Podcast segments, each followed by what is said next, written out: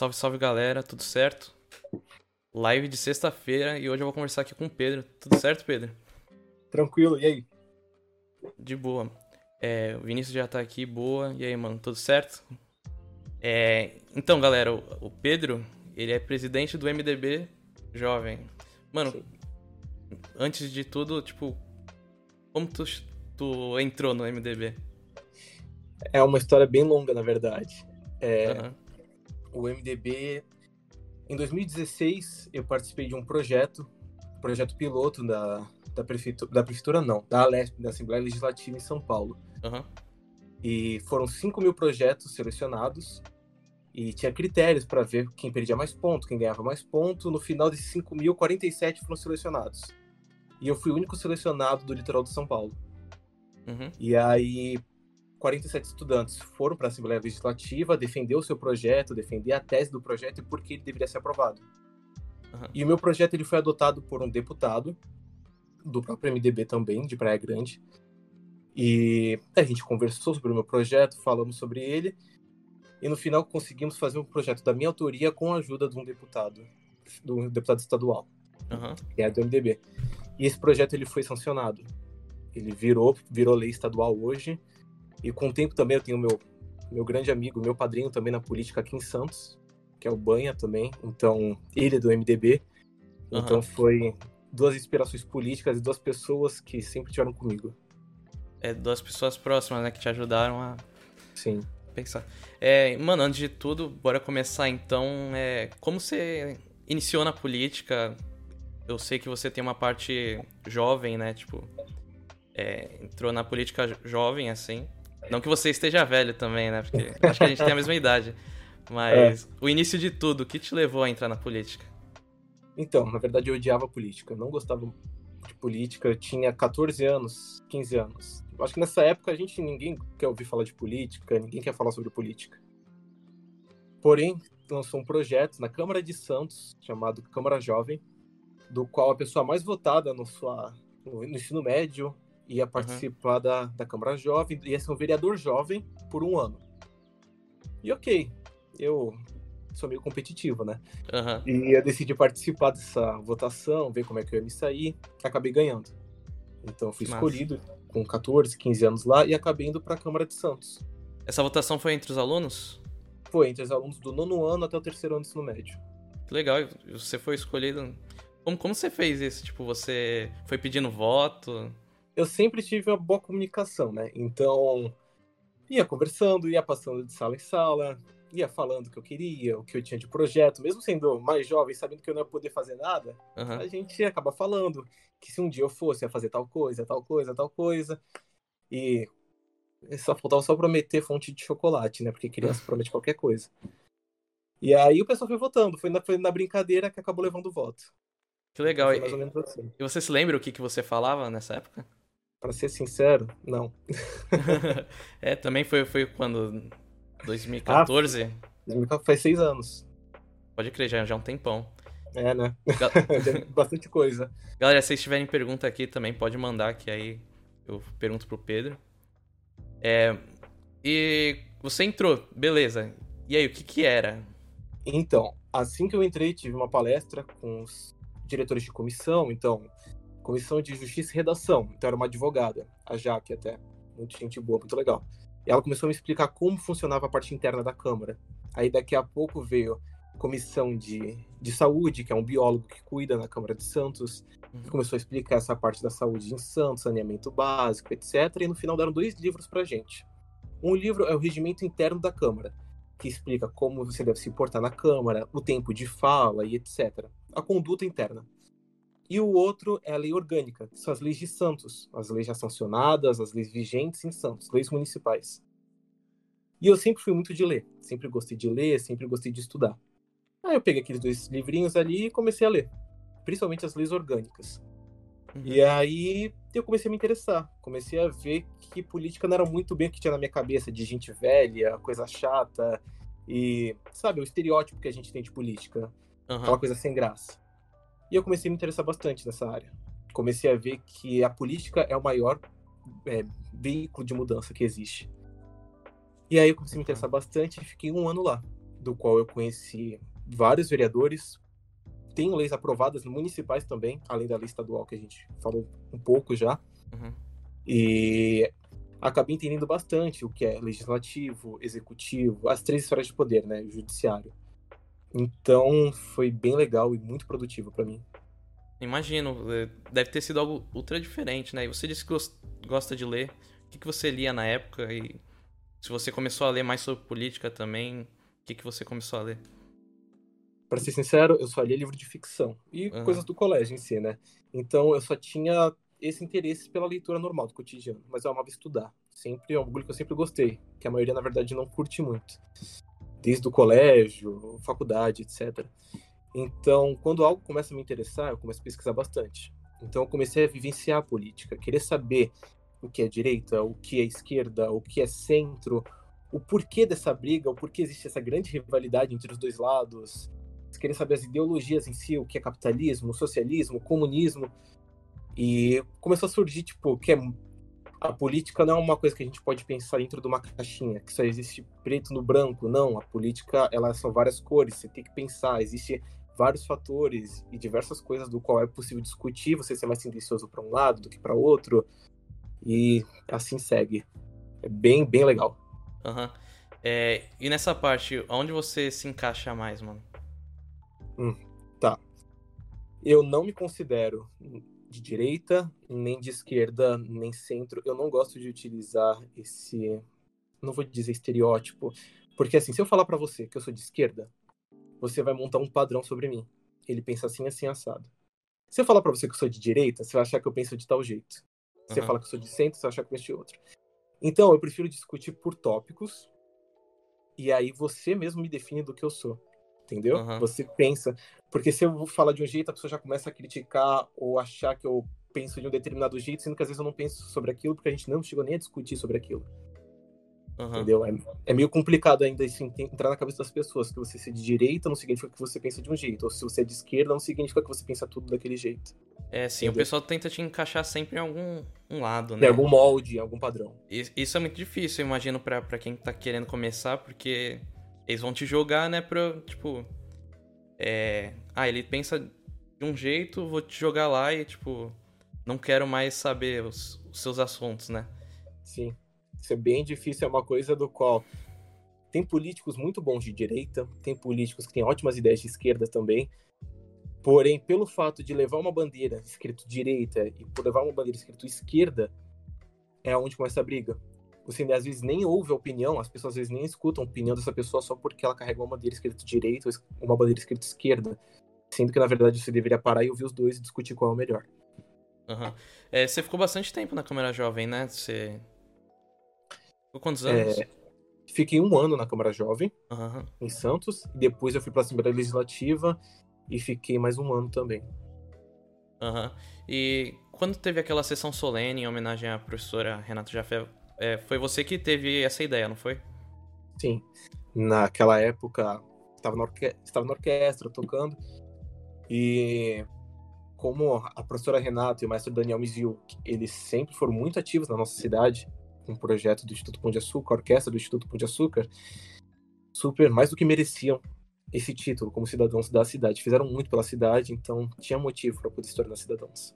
Sim, sim. Foi, foi muito legal. Eu lembro na época eu ainda estava na turma e, tipo, teve um pessoal falando e acredito que tenha sido muito legal para você também é, oficializar eles como cidadãos da cidade, né? É, poder dar algo em troca para uma pessoa que deu conhecimento. É, bom, professor e maestro deram, acho que, até mesmo para eu, você para todo mundo da orquestra, não só conhecimento, mas uma, nova, uma outra família, uma segunda família, do qual a gente toca, a gente ri e a gente acaba vivendo sempre todo dia praticamente junto. Então foi uhum. muito bom isso. Sim. E nessa época foi também quando você pensou no plano emergencial contra as ressacas? Foi. Na verdade, eu acho que foi no ano seguinte. Esse ano eu acho que foi 2015. O plano emergencial eu pensei em 2016. É. Mas você pode explicar um pouquinho também que foi isso? Como você descobriu essa parte e quis falar sobre isso, pensar nesse plano? Claro, é, o plano emergencial, em 2016 começou uma série de ressacas em Santos, ressacas do mar, né? Então, em 2016 a gente teve uma perda milionária em Santos. Foi barcos que bateram na, que entraram, chegaram a entrar na rua. Em Santos, é, quebrou elevadores é, de prédios que ficavam que ficam na orla foram desativados, acabaram tendo perda total. Carros também que ficaram ficam em garagens em subsolo também tiveram perda total. No final, o cálculo foi gigantesco, a perda foi gigantesca e muito grande.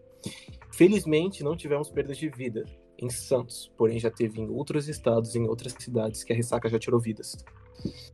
Então, eu tinha que escolher um tema. E aqui em Santos, como eu vivo em Santos e é a minha realidade, eu decidi escolher esse tema, que no caso se encaixa nessa, na parte ambiental. Uhum. E aí eu comecei a pensar como eu poderia mudar isso. Que, que eu poderia pensar para poder mudar a realidade dessa, da, da, dessa parte ambiental de Santos, do mar de Santos, das ressacas. Bom, a gente não controla o mar, a gente não controla o clima, mas a gente pode se prevenir. Então eu comecei a pesquisar sobre algo que fosse parecido, algo que pudesse controlar, entre aspas, o mar. E eu acabei chegando na, nos estudos de proteção de tsunami contra, no Japão. Uhum. E aí, no Japão, eles têm diversas proteções, diversas formas de avisar a população que vai ter um tsunami, de poder ver como é que o mar, se ele tá ficando agitado, se ele não tá agitado. E eu comecei a estudar isso. E eu comecei a ver que são instituições de hidrodinâmica, oceanografia, que estudam o mar, ver a movimentação do mar, como tá como tá, tá o ambiente marítimo, né? Uhum. E aí eu decidi fazer o quê? Montei um projeto do qual eu obrigava a, o governo, né, no caso o município de Santos e todos os municípios litorâneos, a fazer parcerias com instituições hidrodinâmicas. No caso aqui em Santos é com a Universidade Unisanta, que o Unisanta ele tem um núcleo de hidrodinâmica, do qual monitor, monitora o mar e vai, sempre sabe quando vai ser ressaca. Infelizmente, a política atual do nosso país, tudo que gasta dinheiro não acaba sendo aprovado. Então, o que, que eu tive que pensar? Numa forma do qual não se gastasse dinheiro e, ao mesmo forma, fosse benéfica tanto para o Estado, o município e fosse benéfico também para a população. Então, a partir do momento que eu juntasse a hidrodinâmica, que ia dar nome, ia divulgar, né? A partir do momento que eu juntasse a hidrodinâmica e a defesa civil em uma só, nessa parte, ia acabar não tendo gasto pela parte das marés, porque quem ia fazer o trabalho é a Unisanta, uhum. e, e o nome ia ser carregado toda vez que a Defesa Civil divulgasse, estaria o símbolo da Unisanta, estaria falando sobre a, a universidade do qual é uma universidade que tem muito recurso. Ela ia se promover a universidade, né? Exatamente, então eu tive que unir o útil ao agradável para poder conseguir a aprovação do projeto. Aham. Uhum. E você também estudou lá, né? Então, tipo. Sim, é, eu já conhecia a hidrodinâmica, já sabia como funcionava, então fui correndo atrás e, na verdade, eu não sabia nem que existia a faculdade de oceanografia, para ser sincero. Uhum. Nossa, eu também não, não sabia, descobri agora. é, eu não fazia a menor ideia. Fui conversando com professores e o bom do santo é que ele sempre me deu muito apoio para poder desenvolver essa parte, esse meu lado. Então, conversando com professores, reitores, marquei reunião com, com a reitoria da oceanografia e com o diretor da Defesa Civil. Então, tive que colocar na mesa o que eu pensava. Eles acharam até engraçado, na época eu tinha 16 para 17 anos. É, né? E... Eu imagino que nessa época também você. Deviam ter pessoas que debochavam de você, né? Por, pela sua idade. E deve ter sido difícil também, tipo, às vezes você ter uma voz ativa por causa disso. Nunca. Eu acho que, na verdade, isso é em qualquer área, não só na política, mas o jovem não costuma ser levado a sério. Por ser jovem, por ter pouca idade. Chorão já dizia. Verdade. Mas em qualquer área você pode ver alguém que é muito novo é considerado fraco, é considerado alguém que não tem conhecimento, sendo que você não sabe o que essa pessoa jovem já passou na vida, em qualquer área. Então, na verdade, eu já tinha conhecimento de um ano, não era muita coisa, mas como eu sempre fui muito dedicado e muito aplicado no que eu faço, eu tinha um certo conhecimento do qual eu estava aplicando mais uma vez. Uhum. Então, sim, teve gente que debochou da minha cara, tive que provar que eu, que eu estava certo, que eu sabia o que eu estava fazendo. Então foram conversas e conversas, debate também. E no final, mas no final deu tudo certo, consegui a aprovação do projeto, foi assinado pelo governador e acabou virando lei estadual. Ah, que massa. E, nessa época, você estava falando de política ambiental, né? Foi, foi uma parte que você se interessou mais quando você estava com essa idade? Na verdade, não foi a parte ambiental em si. Eu tentei achar um problema do qual fosse o problema do Estado, mas principalmente da nossa cidade. Já que um deputado estadual, ele precisa pensar na sua cidade, né? Porque ele é a voz da sua cidade, acima uhum. de tudo. e ao mesmo tempo no estado. Porém, a sua prioridade é a sua cidade, é o seu lugar de origem. Então, eu, ao mesmo tempo que eu pensei em Santos, eu também pensei em todo o litoral do estado de São Paulo. E a gente, todo o litoral sofre com ressacas. Outras uhum. cidades muito mais e outras muito menos. Então, eu tentei achar algo que pudesse beneficiar todo o estado. Então, falar sobre ressacas para mim foi algo que juntava isso. Uhum. É, aqui no chat, a Negocinho falou: realmente, o problema dessa sociedade boomer é que acham que nossa geração não tem voz é, pela nossa pouca idade. O bom é que temos pessoas assim para fazer mudanças e levantar nossa bandeira. Legal. É, fico até feliz de, de, ouvir isso, porque a juventude é algo que ela precisa se levantar, independente da idade. Seja você com 10, 12, 13 anos, você já pode pensar por si só. Sim. Não estou falando que você deva tomar N decisões, não. Mas começar a pensar por si é algo. Então, seja. Nunca se limite pela sua idade. Política, ela ela é feita para todas as idades. Tudo que a gente faz e vive respira política. Você andar na rua, você paga impostos, tudo que você compra tem impostos. Isso faz parte da política. As pequenas coisas no nosso país, em todo o país, são, são a partir da política. Sim, sim. É sempre bom você pensar, tipo, é, por que eu tô pagando esse preço? Aí você vai ver, tipo, a taxa de imposto e você não sabe muito bem. E é, é sempre bom a galera entender também o que, que é a política, para que ela serve. E como você tá desde jovem, você vê que, tipo, uma pergunta. Você vê que quando você entrou e agora tem alguma diferença, tipo, mudou ou não? Porque a gente vê que, tipo, tem muita galera descobrindo mais sobre política. Sim, mas também você, você vê, tipo, a minha opinião, assim, é que é, eu estudei em escola pública e particular, né? Ok. E muitas vezes é, é são muitas poucas pessoas que pensam, tipo, até na pública eu consegui ver muito mais gente pensando em política do que na particular, porque a galera, tipo, era muito. Ah, já eu tô aqui, né? E eu vou ter um plano de vida, mas não, não me importa se alguém passar, se alguém não passar. E na pública tinha muita gente. Quando eu estudei foi na Marquês, São Vicente, aqui no Canal 2 de Santos. E tinha, tinha um público, é, tipo, tinha o Grêmio Estudantil e tal, que era algo que ajudava bastante. É, essa parte, essa parte do, do município, ela sempre foi muito mais ativa na política. Uhum. Escolas municipais sempre foram bem ativas na política. Ah, os colégios particulares não costumam ter essa vocação para política. Não tem grêmio estudantil, não tem nada que possa tentar te levar para uma esfera política. E as aulas de história, sociologia, filosofia falam muito pouco sobre política, quase nada. Então, ao meu ver, tem gente que pode pensar contra isso, tudo isso, mas deveríamos ter uma matéria de política no colégio. Deveria ser ensinado política.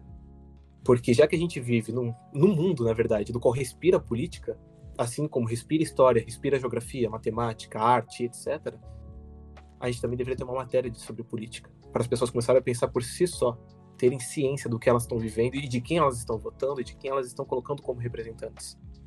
Sim, totalmente, concordo totalmente com você. É, é algo muito legal se pensar. E, e, como você vê, tipo, você acha que hoje em dia tem mais gente pensando em política do que antigamente? Os jovens, principalmente.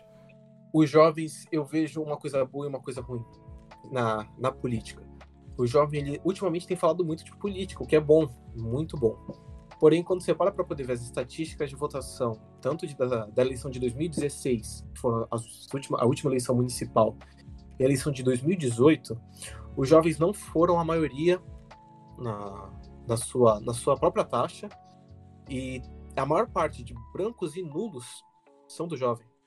O jovem ele anula muito voto e ele dá branco porque simplesmente ele não decide o seu representante. Uhum.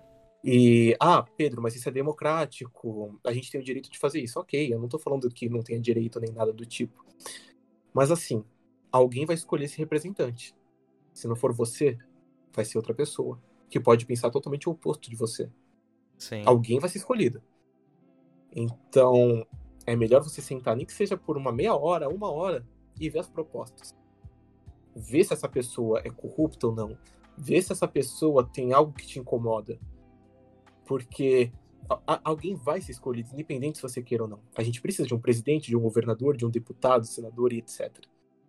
Ah. Então, você anular ou deixar o voto em branco, para mim, é um desperdício do seu direito democrático. Então é meio complicado essa história. O jovem tem falado muito de política ultimamente, mas tem exercido pouco a política.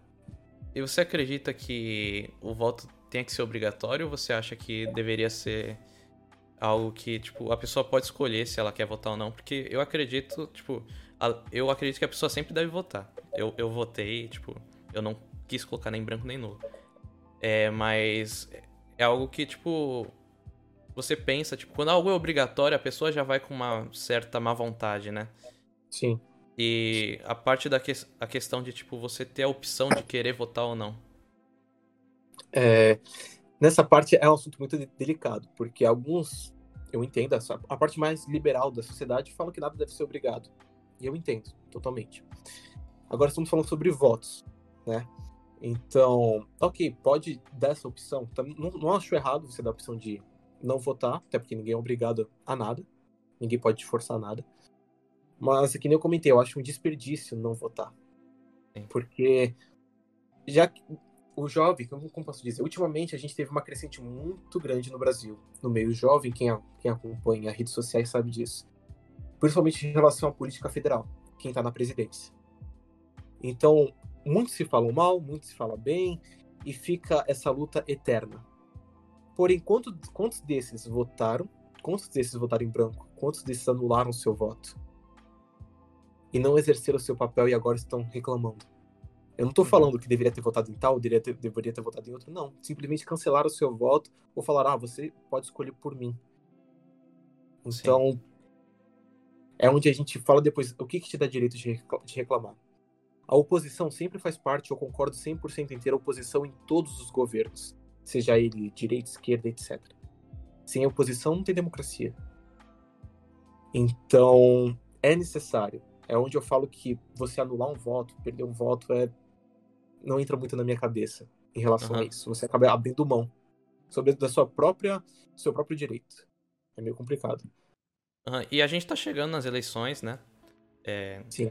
Eu nem sei ainda, vai ter esse ano mesmo? Como que vai ser? Você, você tem alguma noção? Vai ser esse ano. Os partidos eles estão entrando agora momento de conversar entre si, ver quem vai se eleger, quem não vai. Então, as eleições ainda vão acontecer esse ano. Provavelmente será presencial, mesmo esquema de sempre, de urna.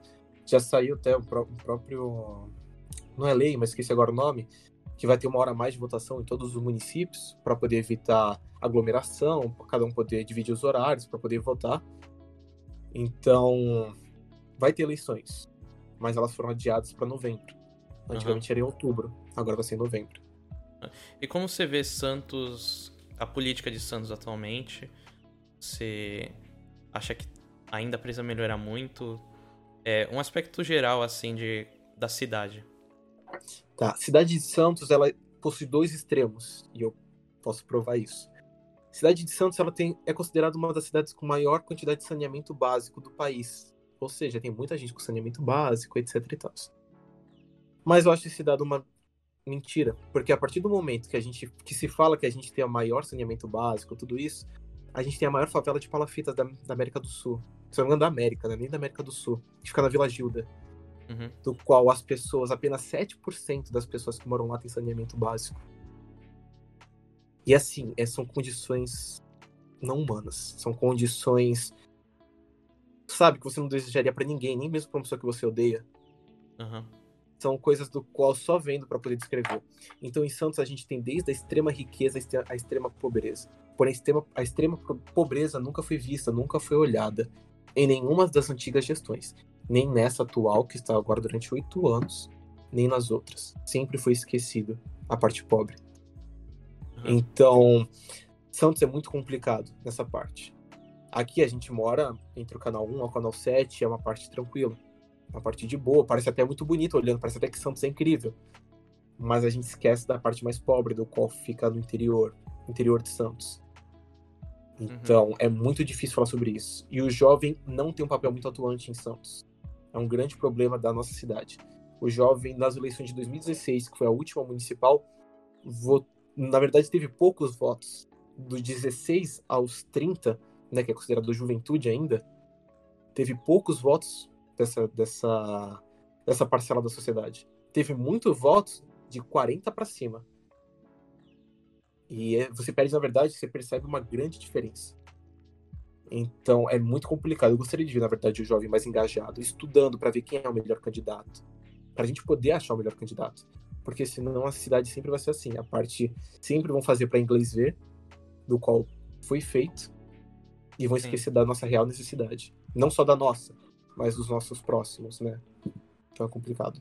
É, a gente vê, tipo. É, é bem bacana falar disso, porque você vai ver, tipo, no ano novo a quantidade de fogos gastos para fazer o, o, ano novo, o Réveillon, é algo que, tipo, espanta, sabe? Porque eles gastam tanto. Aí você vai ver, como você falou mesmo, as partes mais pobres. Da parte da Zona Noroeste, a parte.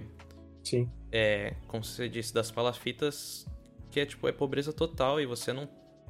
E tem muita gente que não tem noção, né? Tem gente que não sabe que existe isso em Santos. Verdade. É, você vê muito jovem que só, só, acha que Santos é do canal 1 ao canal 7. E, é um erro. E quando você pensa assim, tipo, Santos não tá preparada nem pra chuva às vezes, porque eu lembro é, que no meio do ano. Não, nem no meio do ano, lá para fevereiro, né? A gente teve uma chuva que alagou tudo. Eu, tipo, tive que colocar meu pé na água, tipo, ficou até o joelho, sabe? Então é nessas questões, tipo, você vai ver que nem uma chuva Santos aguenta aí. E... É algo que era para aguentar. A cidade já tem que 500 anos. Não sei porque eu moro em São Vicente. Santos é quase tão antigo quanto São Vicente. São Vicente acho que foi a primeira cidade, primeira vila do Brasil. Mas Santos veio logo em seguida. Então, tipo, tem basicamente a mesma idade do descobrimento. E é muito complicado quando a gente falar sobre isso. O Brasil, ele, ele é o sétimo país de maior desigualdade no mundo ficando apenas na frente de Moçambique, Moçambique Zimbábue e África do Sul, países subdesenvolvidos, muito subdesenvolvidos. É para você poder ter uma noção do tamanho de desigualdade que a gente tem no nosso país. É uhum. muito grande. A gente tem pessoas que morrem de fome no Brasil, é uma quantidade muito grande de pessoas que morrem de fome. E também da mesma forma como a gente tem magnatas gigantescos no nosso país. Então, Sim. é uma, é uma desigualdade socioeconômica muito brutal. Uhum. E em Santos é um reflexo disso. A gente tem na nossa própria cidade um reflexo do país. Sim. Então, é muito difícil, porque, que nem você falou, os jovens, não só os jovens, mas na verdade toda a população esquece que existe a zona noroeste, esquece que existe as zonas mais pobres, acha que, a, que Santos é do canal 1, ali na José Menino, até o canal 7, Ponta da Praia. E não é isso, não é, nunca foi. Então, é porque, infelizmente, quando. Aquela, aquele famoso ditado, né? O que os olhos não vê, o coração não sente. Sim. Então, é bem complicado isso. Bem difícil. A Negocinho perguntou: Você acha que a relação dos votos seja por conta do costume de votar? Ou qual a sua visão? Minha visão em relação aos votos, o que acontece? O jovem, ele não é ensinado a política. Ele não é ensinado que ele deve escolher alguém. Ele só sabe que aos 16 anos ele pode votar. Mas a grande maioria dos jovens nunca tira, nunca vota aos 16, começa a votar aos 18 porque se torna obrigatório. Então ele não tem um incentivo, não ensinam para ele. Que nem eu comentei, não ensinam para ele política como é ensinado história, matemática, etc. Não. Ele vai ter que aprender política com a vida. Por isso que passa a ser ativo quando você é muito mais velho. Porque você acaba fazendo seu curso de política com 20 e poucos anos, 30 e pouco, 40 e pouco. Por isso que é essa parcela da sociedade que mais vota. Uhum. Porque ninguém te ensinou dos 5, dos 6 até os 18, até os 17. Então, é isso que eu acho. Falta incentivo para alguém poder explicar o que é política, o porquê se deve votar. O jovem ele não sabe o que é executivo e legislativo, o que o vereador faz, o que o prefeito faz, não sabe como o deputado faz. E cobra, às vezes, um vereador como se ele fosse um prefeito. Ele não sabe nem o que ele pode fazer, o que ele não pode fazer. E da mesma forma, não sabe o que o prefeito pode e não pode fazer. Então, como é que você vai cobrar alguém sem saber o que essa pessoa tem de poder? É muito. É, é muito. É difícil, porque é fácil você cobrar, mas se você não sabe como é que você está cobrando, é meio complicado. Então, é isso, é esse meu ponto de vista em relação a isso. Pedro, e uma pergunta, você, você é muito relacionado com a política, porém, tipo, eu lembro até uma vez que você perguntou assim no seus stories, né? É, se a galera queria saber mais sobre política, você já pensou em ter um Instagram só relacionado a isso? Algo eu, que... pe eu penso bastante em fazer isso. Na verdade, pretendo montar. É... Na verdade, eu preciso, na verdade, aprender um pouco mais de edição de vídeo. que eu sou, sou bem leigo nessa parte. Uhum. Mas eu pretendo, sim, falar um pouco sobre política, porque, que nem eu comentei, se alguém sabe, se alguém tem conhecimento em algo, precisa falar sobre isso. E eu sei que eu tenho conhecimento de política. Eu posso não ser um, alguém formado em ciências políticas, nem nada do tipo, mas eu conheço mais do que a maioria da população. Então eu pretendo dividir esse conhecimento e mostrar a importância desse conhecimento. Eu acho que toda pessoa que tem um conhecimento extra ou conhecimento a mais sobre determinado assunto precisa dividir esse conhecimento. Assim todos saem ganhando. Então eu pretendo sim abrindo um canal, falar sobre isso, porque eu acho que é um tema importante para a sociedade. Uhum. A Rafa mandou até Pedro para presidente do Brasil. Mas é Olha... é muito legal, mano, é, você falar disso, porque, tipo, como você disse, você tem um conhecimento que muita gente não tem, sabe? Muita gente. Ontem eu tive uma conversa com, com o Rama, que é um amigo meu. Ele é professor de artes, né? E ele Sim. falava que, tipo, muita gente não sabia o que ia fazer depois da, da, da escola, sabe? Só queria se formar e, e viver a vida dela, trabalhar. Isso daí é uma coisa que quem sabe de política ajuda as pessoas nessa hora de, tipo, falar assim. Você tem que entender mais sobre o seu mundo, não é só você se formar, a escola não é só para isso. Sim. E, e como você pode isso, você tem conhecimento. É, apesar da, como a gente tinha falado, algumas coisas ser diferente, mas você é uma pessoa que pode falar sobre isso e, e com a internet fica muito mais fácil, né? Alguém saber o que você pensa. E e é legal ah. você abrir essa rede, eu apoio totalmente você ter um Instagram sobre isso. Valeu. Ah, essa parte de. de esqueci agora o, o que eu ia comentar, mas essa parte sobre. Sobre essa difusão, falar sobre isso, sobre a política, ela sempre foi um grande tabu. Essa uhum. é a verdade também. Sempre foi muito difícil você falar sobre política. O porquê? Porque nem, que nem eu já comentei, nunca ensinaram. Então, quando alguém chega para um pai, para uma mãe, para um professor, muitas vezes até mesmo os professores não sabem nem o que é política. Acabam aprendendo. Uhum. Então, sempre foi muito tabu falar ah, o que é um. O, o, que faz? O que o político faz? O porquê a gente precisa votar a cada quatro anos? Cada dois, né? Porque um é município, depois é governo estadual e federal. Então, por que de tudo isso? E muitas vezes nem mesmo adulto sabe falar. Então sempre foi um grande tabu para a sociedade brasileira, sempre foi algo muito complicado.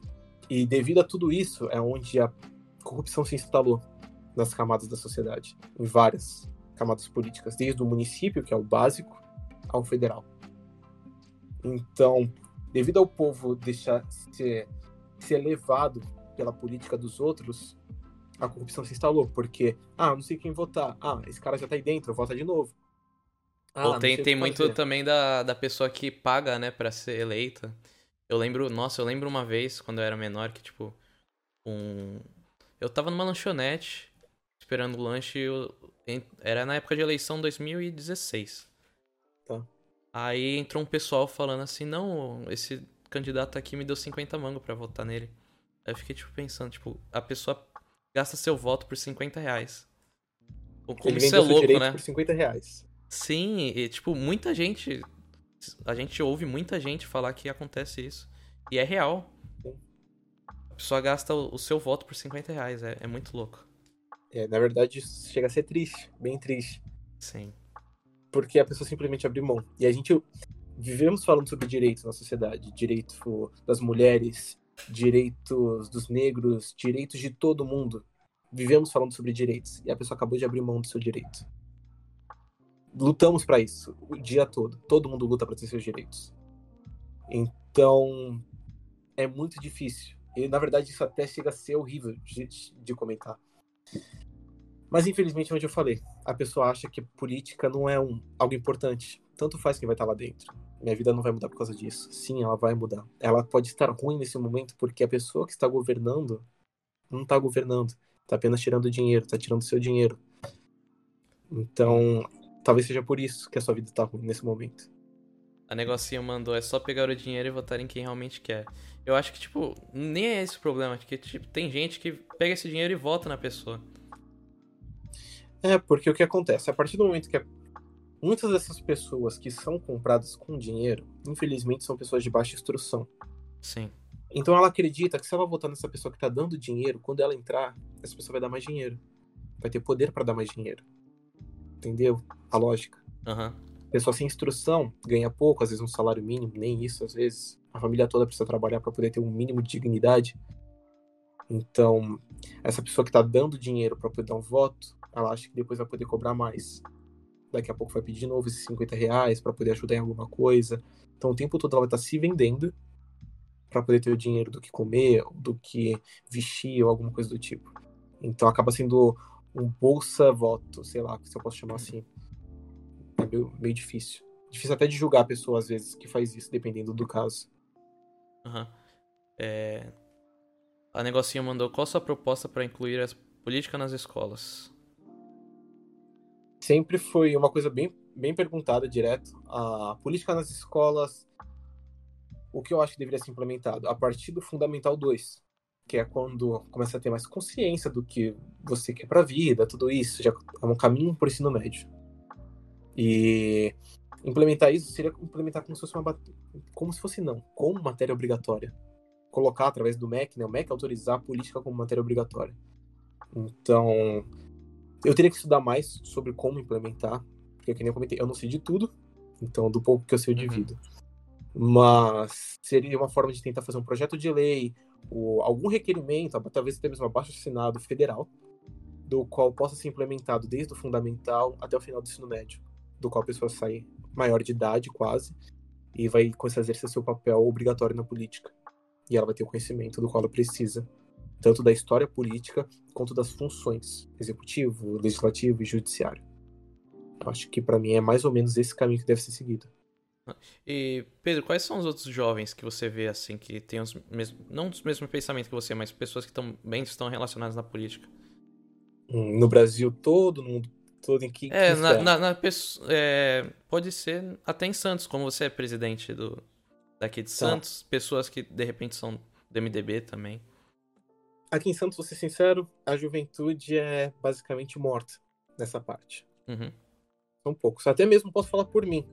Eu tô começando a abrir meus olhos que eu tenho que falar sobre política agora. Porque antes eu achava, ok, eu vou entender sobre política, eu vou falar com quem me perguntar e guardar esse conhecimento para mim. Mas não. Depois que eu comecei a estudar, ver as estatísticas federais, municipais, estaduais, eu vi que não. Eu vi que é, a coisa é mais séria do que a gente pensa. Então, não precisa ser falado, precisa ser comunicado, porque o jovem, ele não é atuante em nenhuma esfera, nem no município, nem no estado, nem no federal. Então é muito complicado. E os poucos jovens que aparecem também são criticados. Então, é muito difícil. Ou ele é criticado pela sociedade mais velha, ou até mesmo pela sociedade mais nova, achando que ele é que ele não tem conhecimento, que ele é muito jovem. Sim, às vezes até a pessoa que tem o mesmo pensamento que você acha que você não tem o direito por ser jovem, né? Você não quer nem ouvir, só devido à idade. É difícil. E Eu tinha perguntado até na internet, porque, como você disse, né? É... Você, você tinha seu pensamento, mas não, não pensava em, em falar. E a gente vê que a internet hoje em dia é uma, é uma boa forma de você, de repente, até é, entrar na política. Porque você vê, tipo, o nosso presidente foi entrou na presidência na base do WhatsApp, né? É a partir da, da mídia social, 100%. Sim. E a gente vê, tipo, até aqui em São Vicente, em 2016, teve o Caio Amado, que era, tipo, um candidato que ninguém dava nada. E o cara chegou, tipo, a segundo lugar. E ele não, tipo. Tudo foi baseado na internet, sabe? Toda a campanha dele, você vai ver, tem um marketing digital muito bom, assim. Apesar de ele não ter conseguido nem virar prefeito, nem deputado estadual, nem federal que ele tentou. Mas você viu que na internet o cara, tipo, tinha um potencial enorme, assim. E conseguiu coisas que você não esperava por só tá na internet, sabe? A política ela foi se adaptando. Antigamente, acho que tudo na vida vai se adaptando, né? Hoje em dia ninguém mais usa a máquina de escrever, se usa o computador. E a política é a mesma coisa. Antigamente se era, era muito boca a boca. Ainda existe isso? Sim, ainda tem-se bastante. Mas a mídia social você alcança muito mais. Hoje em dia as pessoas não, não assistem TV como antigamente. Uhum. Então, hoje em dia as pessoas ficam muito mais no Facebook, Instagram, WhatsApp do que do que assistindo TV propriamente dita. Então, a forma de se fazer política, divulgação política mudou. O marketing digital ele precisou acompanhar até mesmo a política. Então tudo vai se relacionando. A política ela sempre se inova. Toda a década que vai passando, qualquer tecnologia nova é utilizada também para política. Então as coisas, às, vezes uma votação era decidida em 24 horas. Alguém que estava para trás é decidido devido à mídia social. Acha alguma coisa, consegue uma forma melhor de poder divulgar o seu trabalho e vira o jogo. A política, na verdade, eu acho um jogo muito dinâmico. Muita gente acha a política, é, como é que eu posso dizer, monótona ou chata, mas quando você começa a estudar e vê que existe, na verdade, uma corrida eleitoral para ver quem vai ganhar, ver as articulações políticas, ver essa esfera, é muito legal. Uhum. É literalmente uma batalha para ver quem vai conseguir mais votos e quem vai ser o representante. Então, é, para quem já viu House of Cards, que é uma série até muito boa. É, obviamente ali tem um pouco de fantasia, mas tem muita coisa ali que é real. Que é, são várias articulações, várias conversas, e isso é muito bacana. Então, a política ela é muito mais, ela envolve muito mais coisa do que se pensa. Somente quando você entra e começa a entender tudo que envolve, é, se percebe o quão dinâmico ela é. Tem, tem idade para ser vereador? Tem, se não me engano, a partir dos 18. Ah, sim. Menor de idade. Então, e você pretende se candidatar? Então, no momento não, não pretendo entrar na política. O que eu pretendo hoje? Hoje eu, hoje eu tenho um partido político, né, o, o MDB, do qual atuo lá na juventude, atuo também na atual campanha. Mas eu pretendo ajudar pessoas do qual eu acredito que possam fazer a diferença. Uhum. No momento, eu, Pedro, ainda tenho muito o que fazer para a sociedade. Eu não quero entrar na política para começar a fazer a diferença. Eu quero fazer a diferença um dia para poder entrar na política. Uhum. Porque eu acho muito fácil a pessoa entrar na política, sendo que ela não tem um histórico de ajuda.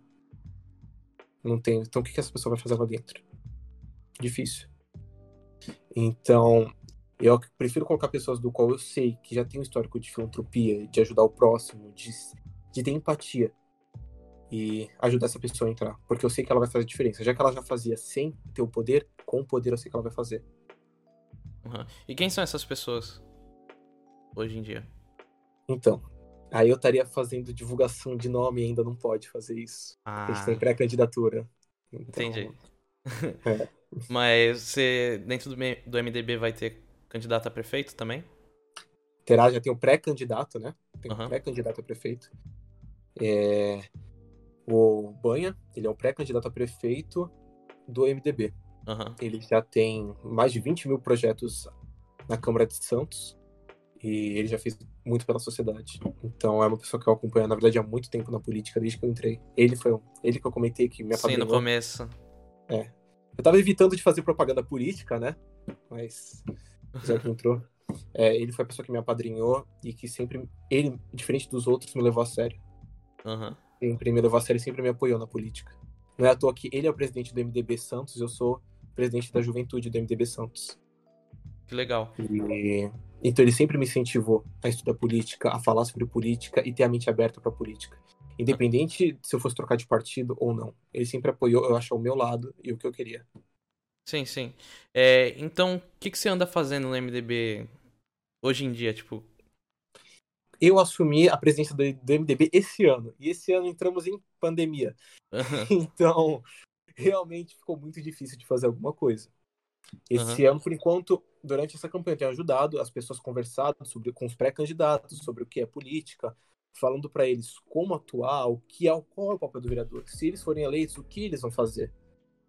Então, ensinando um pouco, falando um pouco com eles, aconselhando os pré-candidatos como a maioria deles deve ter seus 40, 30 anos, eles não têm noção, a mínima noção, alguns. Outros têm, mas a maioria não tem noção, às vezes, do que é um vereador. Mas quer fazer a diferença, o que já é um bom início. Então eu converso, eu explico o que é, e eles ignoram a minha pouca idade. Isso é bom. Então eu consigo conversar, consigo mostrar o que vai fazer, se ele for eleito, se ela for eleita. Isso é bem legal. Dá para ter uma boa conversa. Eu tenho feito basicamente isso, falando sobre isso, conversando com as pessoas de marketing também. Normal, todo partido político tem o seu marketing, tem o seu tudo isso. Eu vou falando também, mas futuramente eu pretendo começar a desenvolver o papel na juventude, porque por enquanto com a pandemia fica muito difícil de fazer eventos e falar sobre isso. Sim. Você pensa em, de repente, começar fazendo evento online, sabe? Cheguei a pensar, mas para começar um evento online do zero é muito difícil ainda. Ainda uhum. a melhor forma de se fazer eventos é o pessoal. Um que você pode sentir olho no olho, que nenhuma coisa a gente está fazendo aqui, essa, essa entrevista aqui. Mas a melhor entrevista que tem, é sempre o olho no olho. Você é o presencial, pessoa, né? Exatamente. Você poder sentir, poder explicar. Porque a emoção, parte delas está na palavra, a outra parte está no olhar. Sim. Então você poder explicar para a pessoa que aquilo não, isso aqui eu não tô, o que eu tô falando para você não é falso, o que eu tô falando para você não é promessa, não, não é isso, é o que dá para fazer ou o que não dá para fazer. Que legal. Então, é basicamente isso. Então eu prefiro quando a pandemia dá uma tranquilizada, que logo logo eu acredito que vai voltar ao normal, no que vem, né? Estamos terminando o ano já. Logo logo deve voltar ao normal, a gente pretende começar alguma coisa assim. Bacana. Eu também acho que o presencial é sempre melhor. Tanto que eu vou tentar passar esse formato para o presencial ano que vem, que vai ser algo bem mais legal. Já tô até com lugar para ver. E você tá totalmente convidado também, mano, porque Agradeço. é muito melhor. Uma entrevista presencial você consegue falar, tipo. É. É tanto melhor pro convidado quanto pro entrevistador, que você tem, tem a, o jeito, você tá falando com a pessoa diferente. Como você disse, é olho no olho, né? E que bacana, mano, saber as suas ideias, ver tudo isso. É, o que, que você pretende pro futuro? O que tu acha que. Onde você se enxerga daqui a alguns anos dentro da política? Então, essa é uma parte do qual a gente. Não sei você, mas toda vez que eu me penso. Hoje, se eu me pensar daqui a 10 anos, eu me penso de um jeito. Amanhã, vou, uhum. provavelmente, vou pensar de outro jeito. No momento, eu me vejo tentando fazer o máximo de diferença. E conseguindo. 10 anos, eu vou estar com 30 anos. Então, eu vou estar no meu último ano da juventude, entre aspas. Uhum. É, então, eu, eu acho que eu vou ter conseguido fazer muita coisa. Ter conseguido levar pelo menos, nem que seja 1% da juventude a ir votar, a, ir, a ver o que é política, a começar a exercer o seu papel. Porque ela precisa de voz também. Ela não tem voz dentro da política. É muito raro você achar alguém que seja voz para a juventude, alguém que abrace um jovem e fala: "Você pode vir comigo, eu vou te ensinar" uhum. ou que ensine ou qualquer outra coisa. É muito raro. O jovem hoje em dia ele vive numa crise de ansiedade, de depressão, porque ele está precisando lutar por sua conta, por sua conta e muita coisa acontecendo, muita informação acontecendo ao mesmo tempo. Uhum. Então, ele precisa achar algum representante que entenda o que ele está passando, ou que já viveu aquilo, ou que simplesmente entenda, para que possa aliviar e ser a voz dele, dentro de uma câmara, dentro de uma prefeitura, dentro do Palácio da Alvorada, ou qualquer outra esfera de poder. Uhum. Então eu me vejo mudando o cenário político do jovem. É basicamente isso. O Asas de Cera falou, não sei se isso já foi falado, mas a minha pergunta é se você estuda em momentos a política e como você estuda ela. Tá. Uma recomendação para quem quer estudar política. É, nunca olhe apenas um site. Ou a mídia em si, qualquer uma. Eu não estou falando de site X, site B, site A, não toda mídia é tendenciosa para o seu lado. Seja ela uma mídia de direita ou uma mídia de esquerda, ela vai ser tendenciosa para direita ou para esquerda. Sempre olhe a notícia do que ela é. O que está acontecendo. Tire a sua própria conclusão daquilo. Porque muitas vezes ah, um, uma pequena palavra com uma outra conotação, você pode entender outra coisa que não é aquilo. Entendeu? Não sei se fez muito sentido o que eu acabei de falar para vocês, na minha cabeça faz muito sentido. Mas é basicamente isso. Você para pra ver e estuda aquilo. Estudar história também é uma ótima forma de estudar política. Porque a, tudo que acontece, eu acredito que são ciclos. A gente só vai repetindo ciclos. Seja de corrupção, que a gente já teve impeachments antigamente, teve impeachments agora. Então tudo a gente já vai vendo. Esquemas de corrupção, na verdade, eles não são novos, só foram aprimorados. A gente vê que então, na história você, você vai encontrar sempre a mesma coisa, tipo, sempre os mesmos sim, erros, né? Algo, algo que já aconteceu daquele tipo, só que hoje só foi adaptado para a era atual. Então, é ler muito sobre a história, já que quer se envolver sobre a política do Brasil, ler sobre a história do Brasil, a política em si, Getúlio Vargas, etc. Ver o que aconteceu nessas épocas, em si, tentar entender bem o que foi a política da época.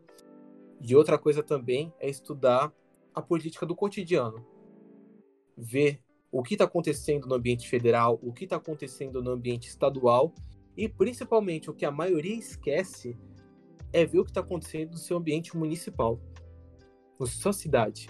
Muita gente não sabe nem quem são seus vereadores ou seu prefeito. É. Que nem se eu, se eu perguntar para alguém de Santos quais são seus 21 vereadores na Câmara, não vai saber me responder. Acho que nem 1% saberia me responder. Uhum. Então, é meio, meio complicado isso. Então, eu acho que assim, estude política federal, estadual, municipal. Quando for ver notícias e quiser entender aquela notícia em relação à política, estude mais de um site. Veja diversos sites, veja também na história. É já um grande passo para poder começar a entender política. A Rafa mandou aqui, acabou pra você, quebrando o tabu. quebrando o tabu, se quiser me chamar, aqueles, né? Mano, muito obrigado. Foi, foi muito bacana conversar contigo. Imagina, eu que agradeço. É, a gente vai acabando aqui, pessoal. É, vai ter depois pro, no YouTube essa live, vai ter no Spotify. Se quiserem ver de outra forma, se não assistiu o começo, se não assistiu o meio, é só assistir lá que vai estar. Tá. E é isso. Quem, quem não me segue ainda no, na Twitch, é só apertar no coraçãozinho que tem aqui embaixo. Se você não segue o Pedro no, no Instagram, tá aqui dentro da. Embaixo do quadradinho dele vai estar escrito o, o Instagram dele. E é isso, pessoal. Muito obrigado. Até semana que vem. Falou, Léo. Falou, mano.